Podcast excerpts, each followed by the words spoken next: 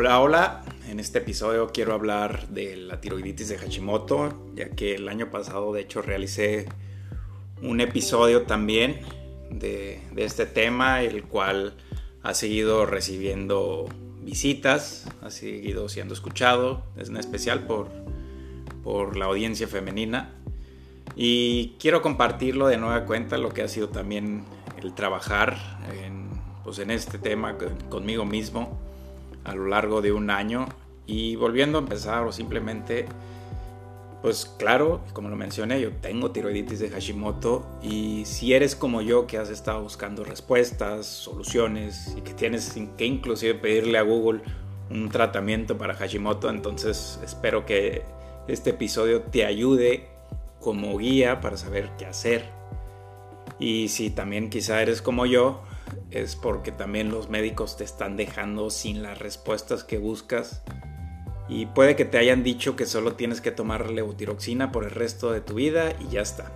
Que no hay nada más que hacer si tienes tiroiditis de Hashimoto.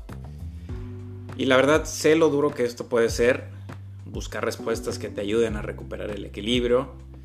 Y la verdad o lamentablemente algunos médicos, no todos, pero sí la mayoría de los médicos convencionales, no están ayudando realmente te están dejando tal vez con respuestas como lo siento, estás simplemente bajo estrés o inclusive te pueden decir, como a mí me dijeron, si vas con otro médico será lo mismo.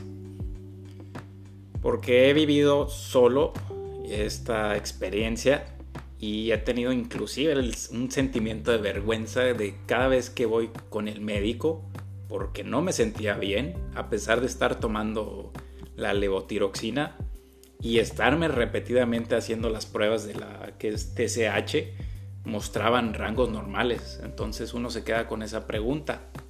¿Y ahora qué? Si se supone que estoy haciendo lo correcto o lo que dice el doctor. Y bueno, puede que no salve yo al mundo entero, pero sí me gustaría seguir compartiendo esta experiencia para ayudar a, a gente, a lo mejor como tú que estás escuchando, a encontrar al menos alguna idea de un mejor tratamiento que sea bueno y real para lo que es esto que se llama la tiroiditis de Hashimoto.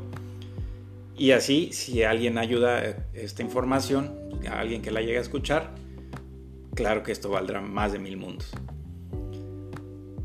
Eso sí, yo no soy médico y toma esto como un consejo.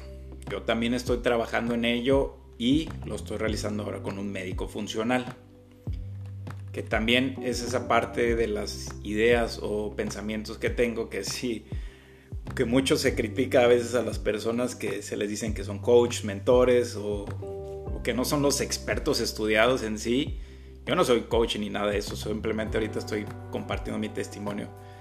Pero creo que si se está dando este fenómeno o se sigue dando el estar buscando a otras personas que no son los meramente especialistas es porque algo está fallando en los resultados finales de lo que es el tratamiento ya de la cuestión de, pues ahora sí, de lo más, más importante que es nuestro cuerpo y es la salud. Y si todavía no sabes exactamente qué es la tiroiditis de Hashimoto, bueno, voy a empezar a describir qué es y qué no es. Y tal como lo describe el doctor Mark Hyman, que si, bueno, si conoces más o has buscado en inglés eh, de especialistas o un especialista en medicina funcional, él menciona que la tiroiditis de Hashimoto es una enfermedad autoinmune en la que el cuerpo ataca la glándula de la tiroides y disminuye su, capacidad de crear las hormonas tiroideas, lo que eventualmente también afecta a otras, a otras células del cuerpo. También si no sabes que la medicina funcional busca también curar el cuerpo o sanar este, algunos de nuestros problemas desde la raíz y no simplemente desde el síntoma. Y también ya esto un agregado mío es que vale la pena mencionar que el problema de Hashimoto no se basa solo en la tiroides, tal como a lo mejor te lo pueden decir algunos doctores. Y esto quizá tampoco te lo digan o no lo han mencionado, no se estudia muy a fondo, es que si es desde el intestino y el sistema inmunológico lo que también está fallando. Entonces por ahí se puede ir a empezar a buscar las soluciones. Y también puede ser que también se diagnostique solamente el hipotiroidismo o hipertiroidismo. describir el hipotiroidismo contra Hashimoto es realmente sencillo, porque el primero a veces solamente presenta la actividad tiroidea baja, mientras que Hashimoto es el sistema inmunológico el que está fuera de control, no necesariamente tu tiroides, como muchos o algunos de los endocrinólogos puedan mencionar. Y sí, el, caso es que en la mayoría de los de hipotiroidismo puede ser al, menos una Hashimoto que no ha sido descubierta. ¿Y cómo así? Porque la verdad es que algunos médicos no te hacen las pruebas de anticuerpos, de los anticuerpos peroxidasa y los anticuerpos contra la tiroglobulina. Serían los términos como TPO o TGAB. Entonces no se dan cuenta que hay ya un problema que está detrás. Simplemente te diagnostican como hipotiroideo. Así que de seguro, cuando tú vas con el médico convencional y te dice que eres hipotiroideo, simplemente te va a hacer las pruebas por la T3, T4 y TSH y ya está. Tu TSH podría estar en números por encima del rango que hay y el médico te va a decir, tú eres hipotiroidea, toma cierta cantidad de levotiroxina según tu peso y eso es lo que te va a ayudar con algunos de los síntomas. Vuelve en tres meses para hacer la prueba de nuevo para ver si la dosis es correcta o se tiene que ajustar. Pero en realidad esa práctica que hacen algunos doctores, o lo que creo es que la mayoría de inclusive hasta endocrinólogos especialistas, pues así no es. Porque inclusive aunque vuelvas en tres meses y y si sigues teniendo estos síntomas, y si no se te ha descubierto tus, los anticuerpos, que a lo mejor los puedes tener mucho más elevados, vas a seguir presentando diferentes tipos de síntomas. Y bueno, ¿cuáles son algunos de los síntomas? Y quiero hablar un poco también más de la experiencia que van a aparecer incluso si estás tomando la levotiroxina. En mi historia y en mi caso, a mí me diagnosticaron un nódulo tiroideo. Me tuvieron que hacer diferentes pruebas que mi primer endocrino solo me puso una dosis elevadísima de levotiroxina y él decía que era para reducir el tamaño del nódulo. Uno simplemente hace caso a lo que dice el doctor. Así estamos educados. No cuestionamos realmente si eso es lo que me va a ayudar o no, porque en teoría vamos con el especialista. Y bueno, yo empecé a tomar más de 125 miligramos, pero el efecto fue horrible. Tuve unas taquicardias horribles que nunca me había tenido y eran noches sin dormir con el corazón acelerado. Así que el primer consejo que les voy a dar es que si independientemente de si el doctor te ya te recetó levotiroxina, opta por empezar con una dosis baja y aumenta gradualmente. Bueno, así que yo en mi caso tenía esas taquicardias y algunos de los otros síntomas era que me sentía con ansiedad, no estaba durmiendo bien, se me caía el cabello y también sentía como que temblaba. Ese, la verdad, al, principio fue un mal periodo para mí. Cuando volví al médico, me hice la prueba de los anticuerpos y luego me dijo, tienes Hashimoto, sigue tomando 100 miligramos, que era una dosis un poco menos, menor. Y la verdad, pues que te digan realmente que, que ya tienes los anticuerpos y están elevados, pues no te dice mucho qué debo de hacer. Uno simplemente vuelve a seguir las instrucciones del doctor. Y eso no resolvió mucho. Así que decidí ir por otro doctor que al menos me explicó un poco mejor que era Hashimoto, que también existía la enfermedad de Graves según por el tipo de parámetros que hayan en, hormonales. Y bueno, la primera vez que fui con este otro doctor en otra, otra ciudad, pues sí, pareció muy amable, dijo sí te trato, pero como igual estaba sintiendo, siguiendo yo sus instrucciones y, e independientemente yo no me estaba sintiendo bien, entonces fui como una, una o dos veces más pero hasta me sentía yo avergonzado conmigo mismo de no sentirme bien a pesar de seguir las instrucciones que el doctor me daba. esos fueron otros momentos de estrés. Para mencionar algunos de otros síntomas que a lo mejor puedes tener y que la menciona eh, Rachel Webster, que es una entrenadora o coach de Hashimoto, que también ella es farmacéutica o especialista, menciona también que puedes tener el colesterol elevado, el aumento de peso, dolor en músculos o articulaciones, bocio, en mujeres pues obviamente cambios menstruales. Esto es otro, otro, síntoma muy importante que pasa mucho es la sensación de frío en manos, en las extremidades, manos y pies. La piel seca, uñas débiles, estreñimiento o inclusive el ritmo cardíaco lento. Puede haber un poco hasta más de ciertos síntomas de Hashimoto, pero bueno, para no hacer también tan largo el episodio, simplemente es para mencionar algunos. Y bueno, o sea, una vez que ya sabes realmente cuáles síntomas tienes, te has hecho las pruebas de TSH, T3, T4, inclusive ahora ya sabes que te hiciste la de los anticuerpos. Y la pregunta es, ¿por qué se me vino esta enfermedad? ¿Qué me causó esta enfermedad? Y bueno, después de preguntar al médico, y la verdad es que te va a decir, puede ser genético o a lo mejor no te va a tener una respuesta tal cual. Entonces, ¿cómo diablos obtuve yo Hashimoto? E inclusive si buscas en internet y te aparece, porque creo que esto es algo que también esta generación estamos realizando mucho, porque la verdad es que si los médicos no tienen las respuestas a nuestras preguntas, pues vamos a tener que ir a buscarlas por algún lado y el método más fácil es ir a Google. Y si entras a las páginas principales, eh, ya sea de hospitales o, médicas, que en teoría son eh, expertos, o así los tenemos ver, que son autoridad en el tema, pues la realidad es que también te vas a encontrar que no hay una buena respuesta. Y aquí voy a mencionar algunas, por ejemplo, te he encontrado de Mayo Clinic, que dice que la enfermedad de Hashimoto es un trastorno autoinmune en el que el sistema inmunitario crea anticuerpos que dañan la glándula tiroidea. Hasta aquí vamos bien a lo que ya se había mencionado anteriormente, pero si sigo es, menciona, los médicos no saben cuál es la causa de que el sistema inmunitario ataque a la glándula de la tiroides. Algunos científicos piensan que un virus o una bacteria podrían desencadenar la respuesta, mientras que otros creen que puede estar implicado con un defecto genético pueden ser factores la herencia de, del ADN, la genética, el sexo y la edad.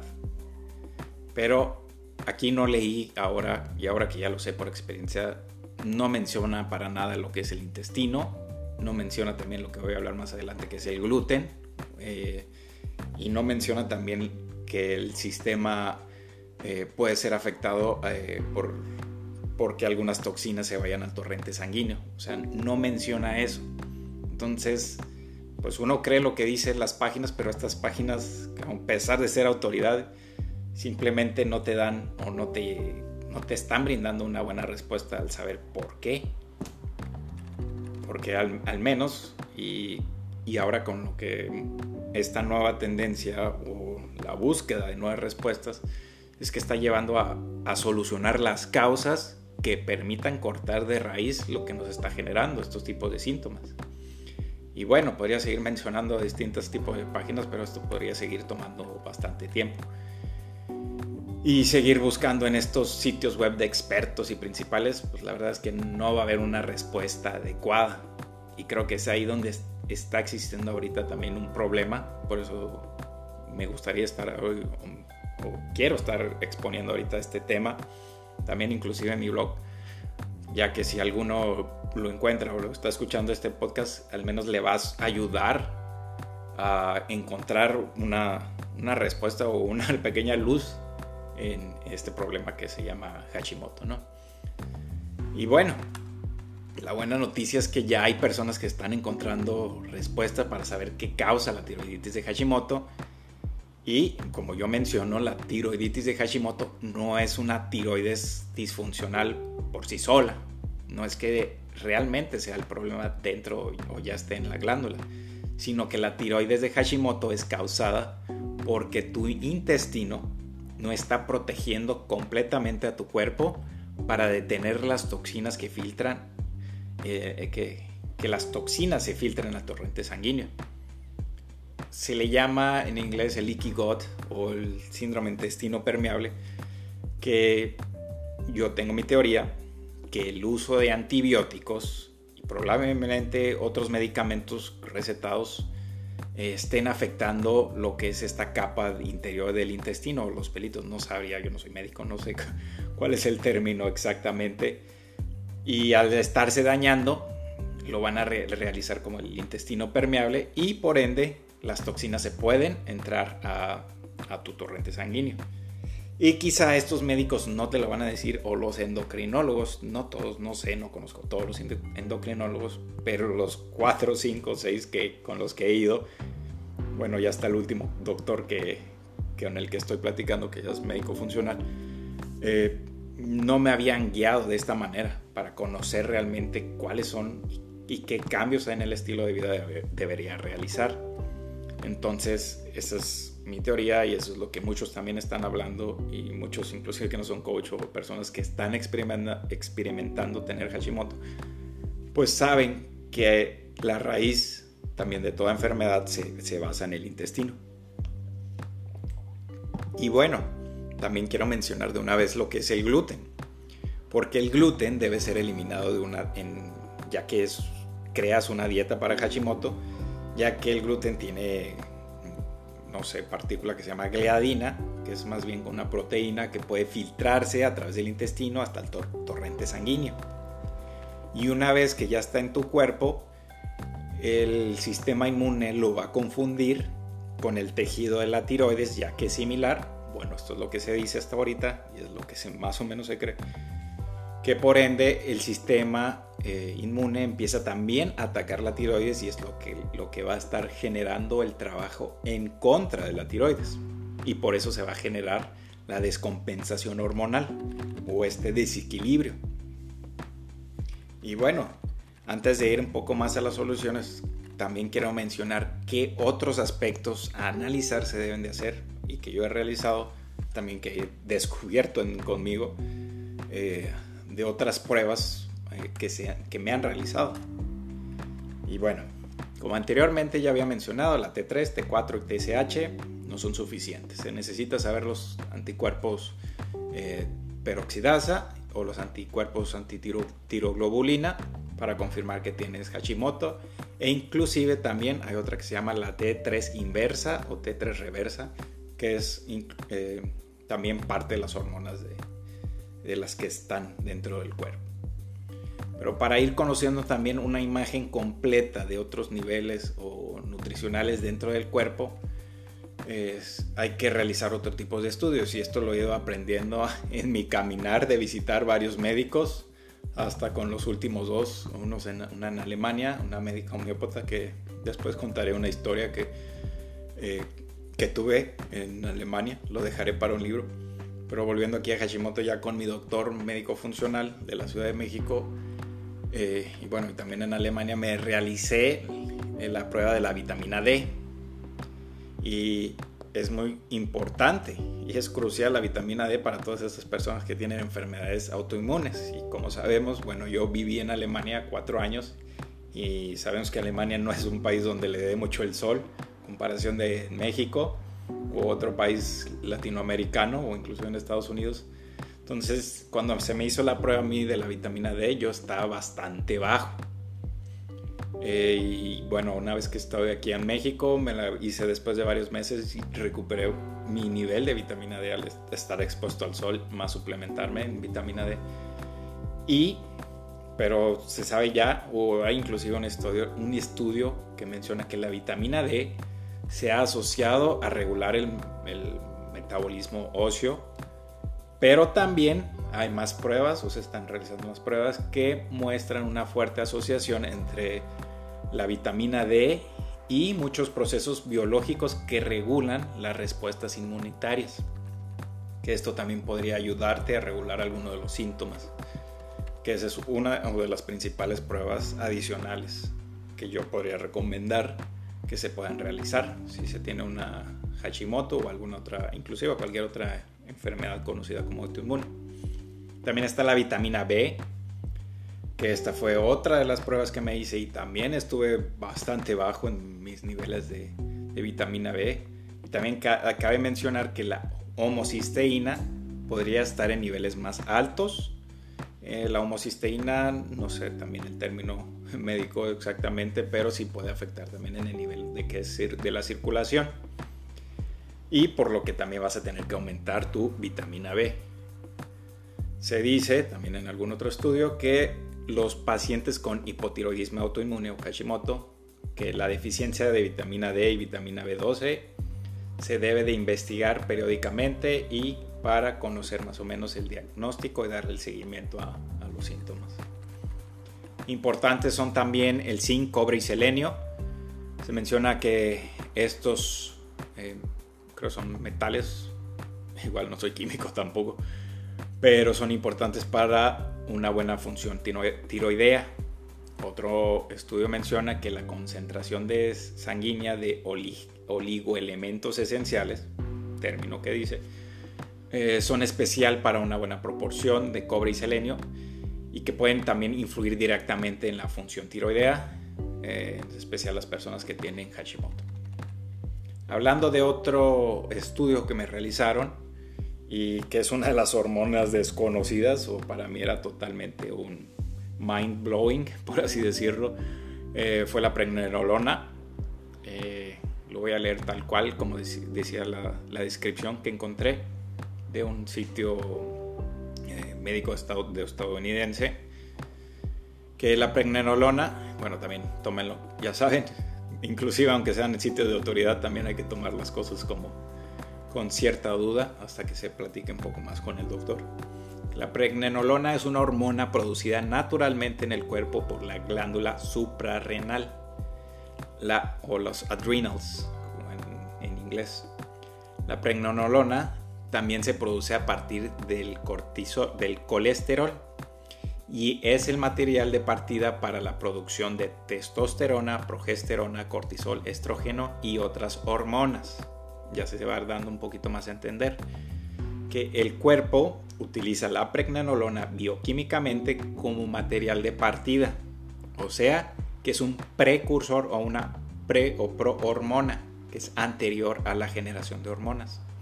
La verdad es que yo no sabía que era esta hormona y que incluso existía hasta que mi médico funcional me pidió que me hiciera una prueba de pregnenolona y por supuesto me dio una suplementación de pregnenolona para ayudar a levantar este, eh, este tipo de hormona que va a ayudar también a generar otro tipo de hormonas. Y por último, en lo que ya la cuestión de otros tests o pruebas que se deben, deberían, yo creo, de cajón realizar a todas las personas que tienen Hashimoto, es especialmente el test de sensibilidades alimentarias o de reacción a anticuerpos. ¿Por qué? Porque el, aquel que tenga Hashimoto va a presentar sus síntomas debido a las reacciones de los alimentos. O, o tu cuerpo cuerpo genera esos síntomas debido a una reacción eh, de, como respuesta a los, eh, pues, ya sea partículas o sea lo que sea que te generan cierto tipo de alimentos. Y bueno, probablemente creo que sí, este, pues sí es una de las más importantes para hacer y quizá también sea eh, bastante caro en algunos países, no sé, como en otros países, realizarse porque como son ya pruebas de laboratorio y son un poco más especializadas, no son tan comunes, eso eleva el costo. Entonces, si no se pueden realizar este tipo de pruebas de sensibilidad alimenticia, se puede crear una dieta de eliminación y aquí este, se va a necesitar escuchar realmente al cuerpo para saber qué te afecta y qué no te afecta. Yo me hice esta prueba en Alemania y bueno, ya una vez aquí de vuelta en México, también el doctor me la iba a pedir, pero ya teniendo los, los resultados, eh, pues no fue necesario. Y en general, dentro de los grupos grandes que se menciona, y ya lo dije, fue el gluten, pero también los lácteos y el huevo. Pero como cada, y esto es muy importante, cada persona es diferente y única. O sea, tú eres único, tú eres especial, tú no hay nadie como tú en, ninguna otra parte, ni en algún otro siglo o alguien persona como tú. Eh, entonces, lo que pudo haber generado reacción en mí, quizá para ti no sea Así que escucha muy bien a tu cuerpo.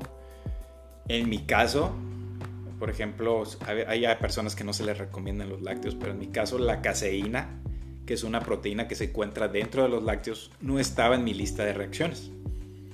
Así que para mí, y además de tomar, por ejemplo, un vaso de leche bajo en grasa, obviamente tampoco es que me vaya eh, a engolosinar a, a, consumir lácteos, pero pues para mí no me ha generado tanto problema, o inclusive de respuesta autoinmune. Y para mencionar algunos de los grupos de reacción eh, de anticuerpos, eh, voy a mencionar breves, se pueden, los puedes ver en, en mi sitio web, voy a dejar también el link en la descripción de este episodio. Eh, por ejemplo, en mi caso yo puedo comer a diario lo que es el maíz, la carne de res, la soya, o este, inclusive hay veces hasta personas que recomiendan que no debería de comer personas que tienen tiroiditis o algún otro problema de tiroides, que la soya no es recomendable. Bueno, mis pruebas, me remito a mis pruebas y ahí está la soya, inclusive el ajo, el kiwi, la manzana, etcétera. Otra, bueno, ya en otro grupo que podría ser intercalado, no a diario, está la fresa. Ya mencioné que la caseína a mí no me afecta o no me genera eh, anticuerpos. La nuez de Brasil y la nuez de Brasil es muy recomendada ya que tiene selenio y el selenio es muy importante también para una buena función tiroidea.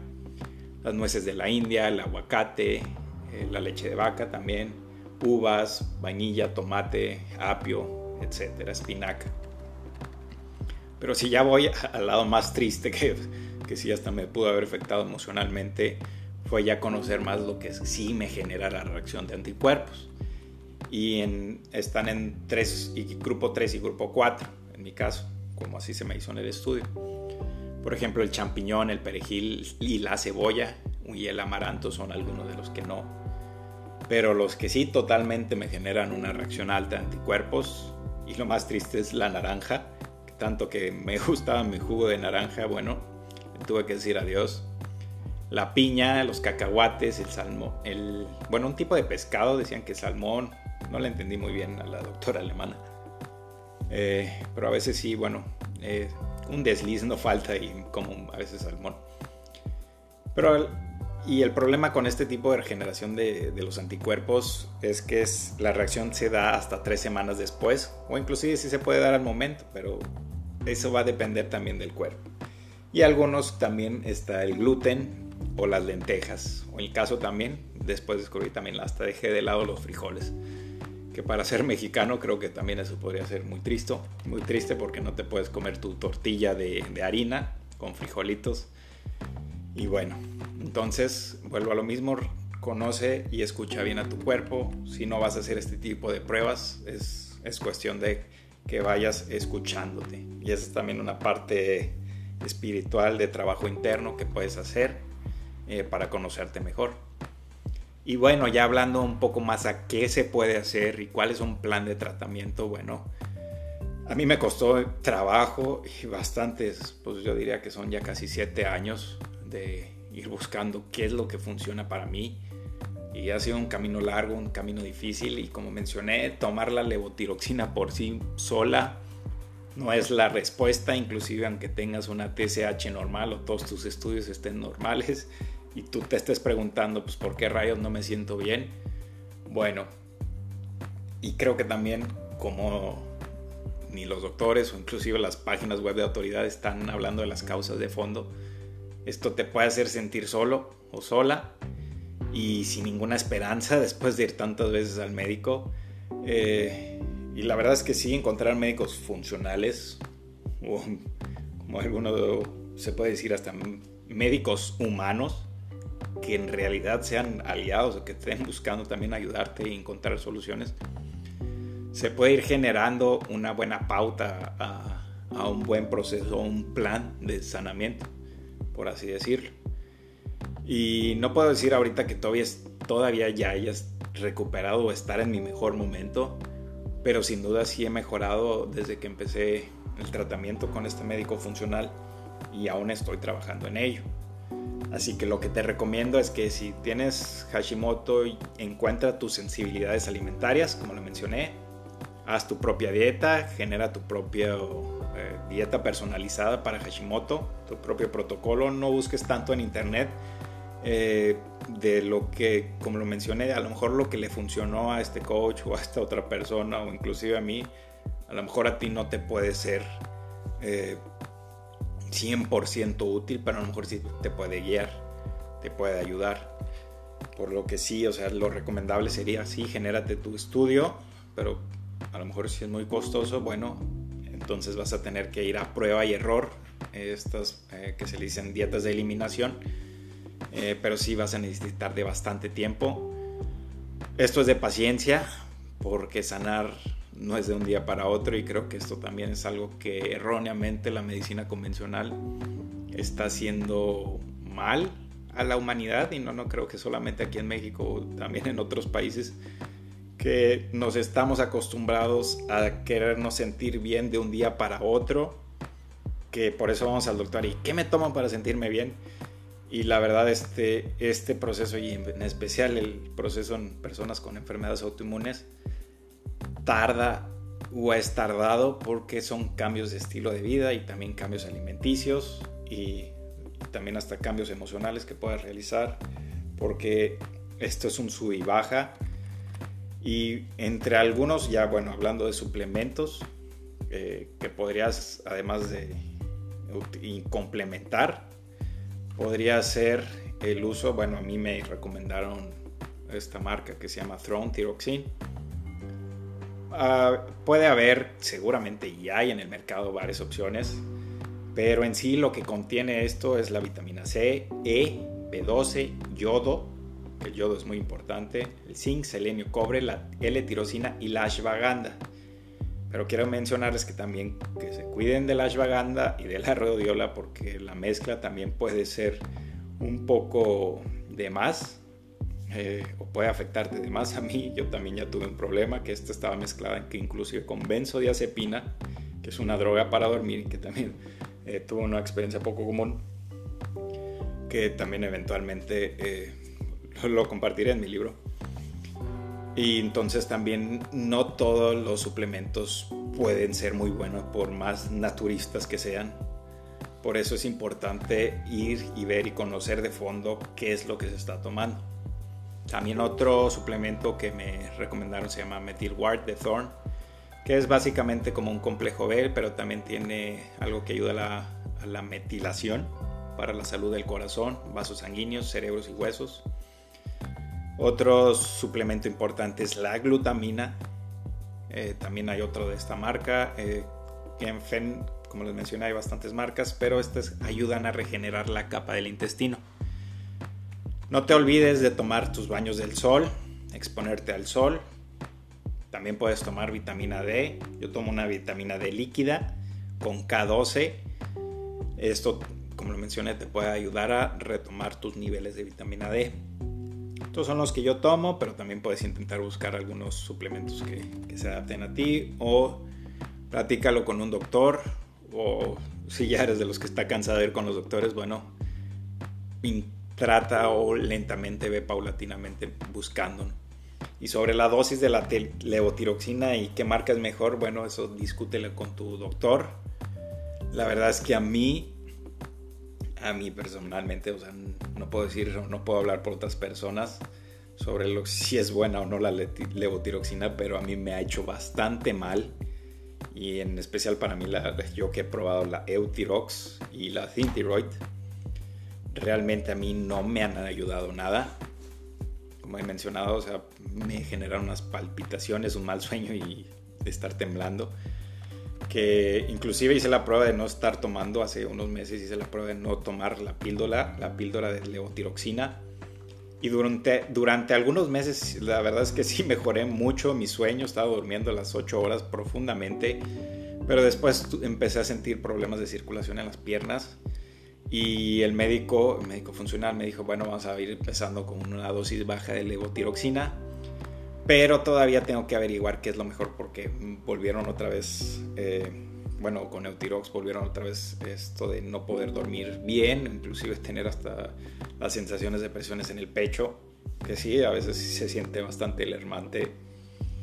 Y estoy ahorita en el camino de probar con otra marca, otra marca mexicana que se llama Karat, eh, que bueno, eso ya creo que lo dejaré, vamos a ver qué pasa de aquí a un año o eventualmente a ver si, si alguien escucha esto o quiere saber más y, o le gustó este episodio, eh, pues podría ser hasta un poco más frecuente este tipo de episodio. Espero que te haya ayudado, eh, pues como lo mencioné, que como un plan de tratamiento sería buscar las causas, buscar tu vitamina D, B, zinc, seleno, cobre, pregnenolona en caso, podrías discutirlo con tu doctor. También y sobre todo la prueba de sensibilidad de los alimentos, que eso creo que deberían de ser las, eh, los estudios de cajón que se les deben de realizar a las personas con Hashimoto que no los están realizando. Ya me llegó una conocida este, del negocio propio eh, de una mueblería y platicando eh, pues salió el tema de que estaba ya, ya era como que la segunda tercera vez que iba con el doctor y no se sentía bien y yo le pedí permiso si me permitía ver su, eh, sus estudios y sí, efectivamente solo le hicieron T3, T4 y TSH y que todavía no se sentía bien. Me falta hasta que la vuelva a ver porque le recomendé que se hiciera los anticuerpos, el examen de los anticuerpos para confirmar si es Hashimoto o no. Porque la señora ya estaba presentando hasta retención de líquidos y bueno, también le recomendé que dejara de un lado la, la refrescos de cola y la cafeína, que esto también, porque ella también estaba presentando taquicardias, entonces, pues no es que me quiera volver coach, pero sí compartir experiencias, creo que eh, esta información, si le puede ayudar a alguien o si te está ayudando a ti o te puede ayudar a guiar, eh, como dije, me daría por más de mil mundos servido eh, porque creo que al final en esta generación estamos pues, todos, todos incluidos en este, en este mundo, en este, en este tiempo. Y espero que esta información le ayude a alguien. Si te gustó este podcast o quieres escribirme, visita mi sitio web en barrasacarlos.com. Gracias por escuchar.